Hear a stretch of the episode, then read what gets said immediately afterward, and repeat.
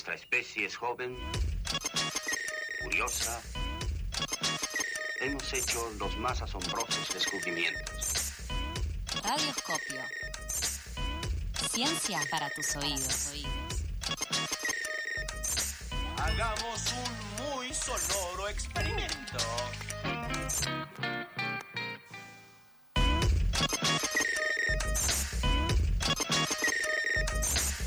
Y momento de radioscopio, laboratorio, casi, casi que a vivo. Casi, casi que a vivo. Siento que te he fallado. Y te lo voy a recordar por un tiempo. Yo voy a devolverle las flores a Rolo y yo voy a decir que para mí Radioscopio también es de mis columnas preferidas, sino la preferida por, por esta cosa tan clara que tiene él de, de explicar la ciencia y de, y de hacerla tan amena y bajarla al llano para todos nosotros y de hacernos creer que todos somos científicos porque tenemos inquietudes, porque podemos hacer esta clase de experimentos caseros, porque con solo el hecho de preguntar o de tener alguna inquietud ya somos científicos. Gracias. Vos sabés que, de hecho, esta columna va dedicada a mis estudiantes de la Universidad de, de Luján, donde estoy dando clases ahora, porque justamente en esa línea el otro día me vieron muy sorprendido. Estábamos haciendo ahí una práctica de laboratorio de la materia, qué sé yo, y en esa práctica había un experimento muy sencillo que, que capaz que no entra, si entra lo, lo menciona al final porque es muy simple, y yo nunca lo había visto. Y fue como, no te puedo creer lo que hace esto. Y claro, y después me miraba, tipo, sí, no sé qué, tipo, pero mira lo que hace.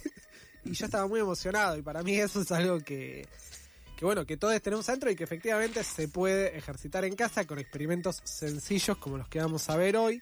La gran mayoría con cosas de cocina, así que vamos relacionadas, Bien. Pablo, con, con lo tuyo. De hecho, o sea, hay una teoría que todo, todo químico es un poco cocinero. Es eh, Sí, una extrapolación y viceversa. Eh, pero bueno, un poco se cumple. En mi caso se cumple y hay como una cosa de...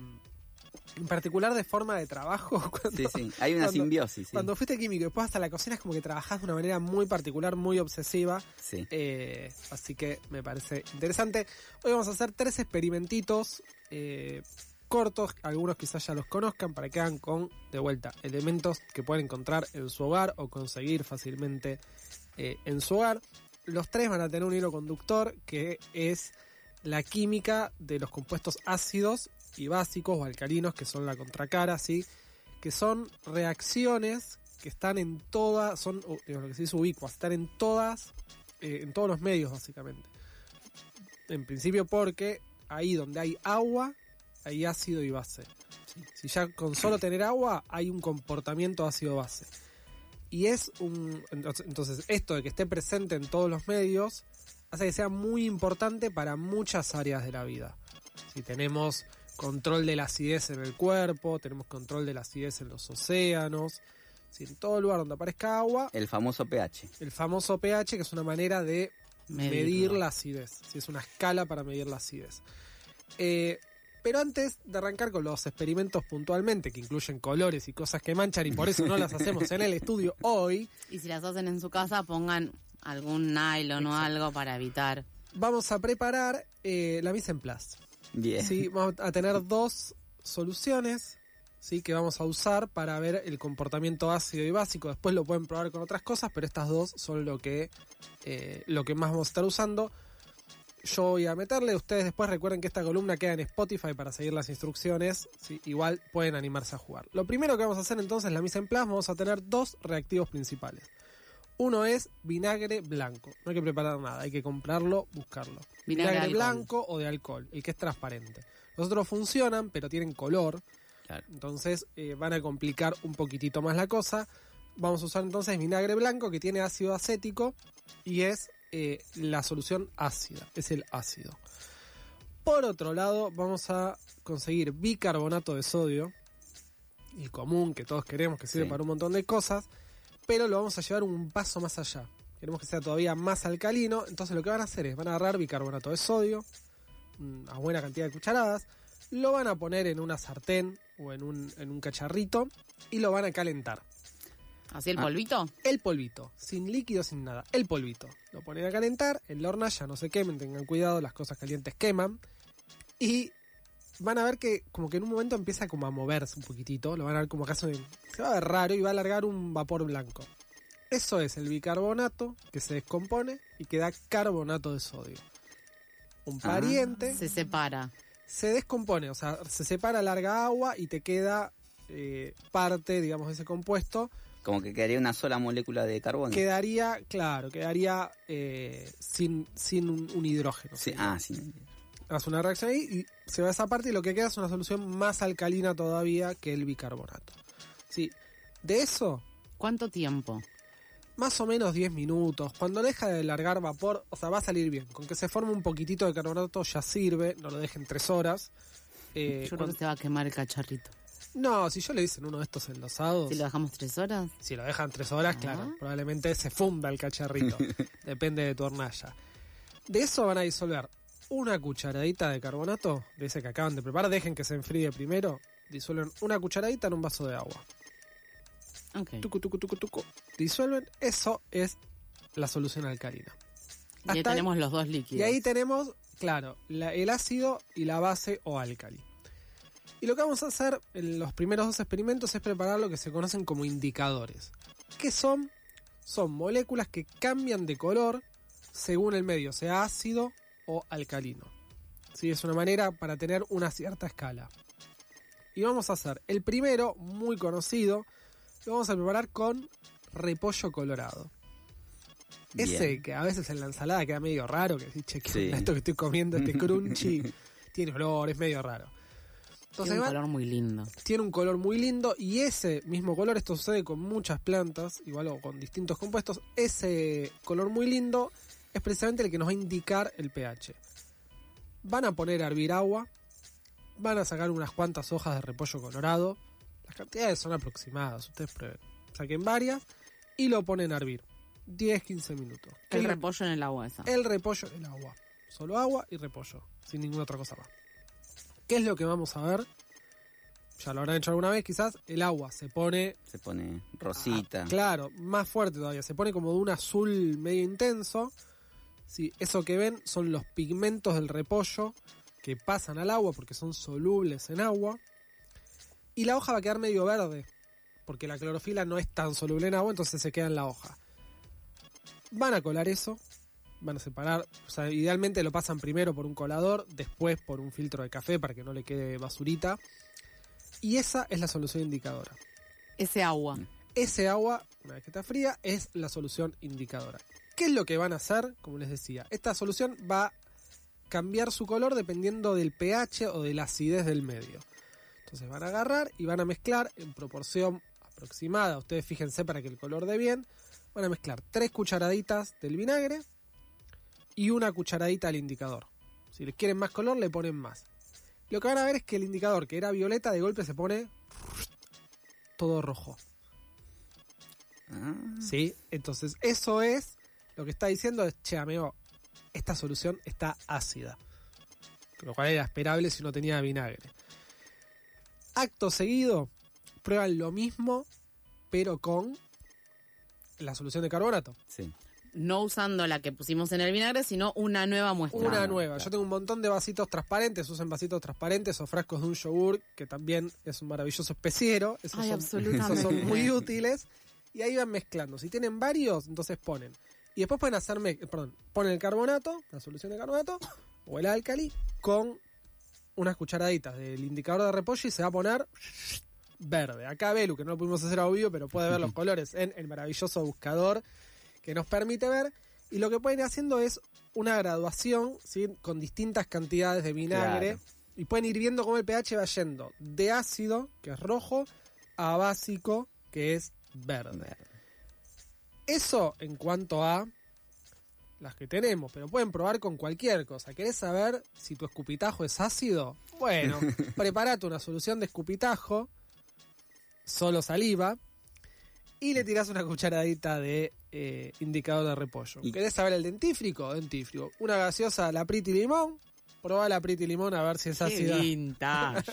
Está muy vieja la Pretty Limón, no estuve hablando de, de, de Córdoba Seguimos hoy. viajando a Córdoba. Claro.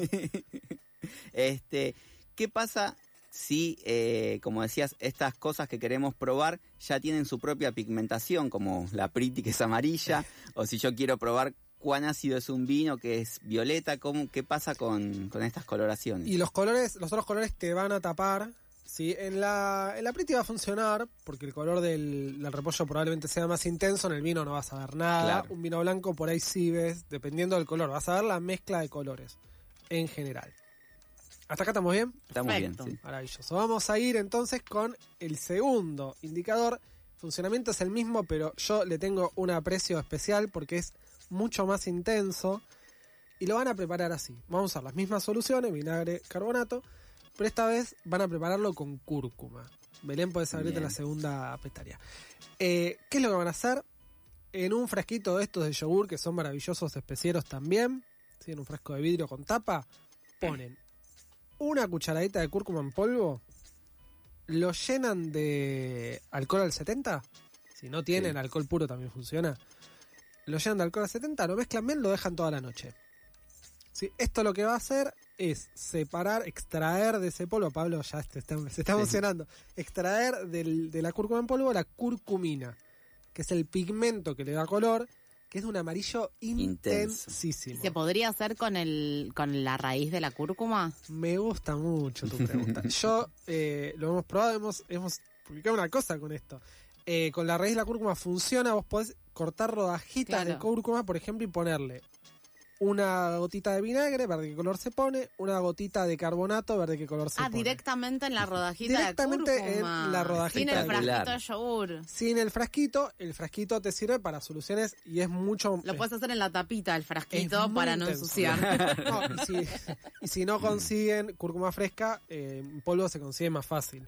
Sí, ¿sí? Ojo, porque eso sí que mancha. sí. Sí, Te va a absolutamente. manchar los dedos, no pasa nada igual. Todas estas soluciones después pueden ser reutilizadas en teñir una remera, un Pueden alguito, Algunas, en, en las tinturas, algunas quedan mejor, otras peor. Pero, pero se puede hacer. El los dedos te los va a tener. eh, A una amiga ya le tiñó el piso del patio, por ejemplo. Entonces, ahí lo que van a ver, la cúrcuma tiene dos colores, no tiene tanta graduación como el repollo que va de rojo, pasa por rosa, azul, verde, Claro. Pero tiene una intensidad que a mí eh, me emociona, la cúrcuma. Así es a poner de un color rojo muy fuerte con el carbonato y amarillo con el vinagre. Vamos con el último. ¿Les parece? Vamos. Para tener en cuenta la importancia de los procesos ácidos y básicos. Este es muy simple, no tienen que hacer casi nada. Tienen que agarrar un frasco, más o menos grande, con tapa, lo llenan de vinagre, ¿sí? Sí. Y adentro, con cuidado, depositan un huevito crudo. crudo. Si lo hacen sin no, no crudo, funciona, pero es menos divertido. Eh, lo depositan crudo y lo que van a ver es que la cáscara se empiezan a formar burbujitas. ¿Saben qué es eso? Yo puedo llegar a intuir que es el aire propio del huevo saliendo al exterior. No. ¿Belén? ¿Lo hiciste alguna vez? Sí, lo hice, no lo recuerdo tanto. Recuerdo la palabra osmosis dando vuelta por ese proceso. En el huevo ocurre osmosis, pero esto es anterior. Lo que está pasando ahí es importante porque sucede a nivel global.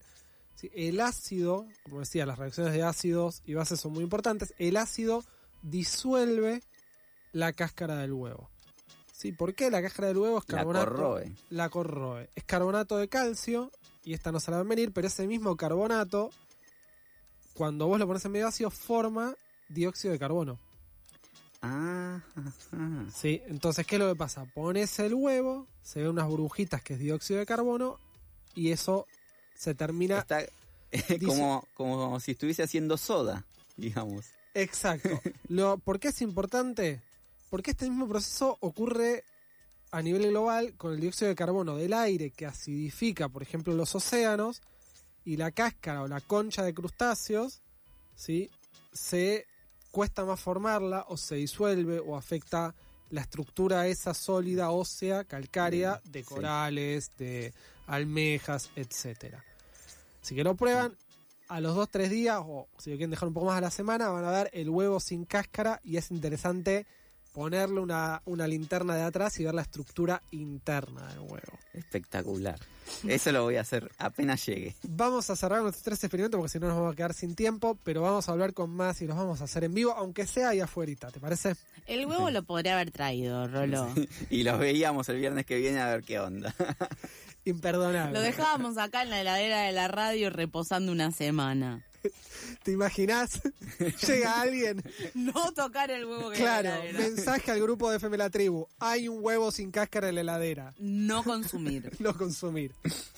Bien, bueno, hasta acá Radioscopio, versión viernes, versión laboratorio. Hoy hemos tenido laboratorio y hemos tenido una clase de historia. Esperamos ¿Qué se sus pedir? fotos, esperamos sus fotos de los experimentos. Perfecto, ahí en arroba pasadas por alto.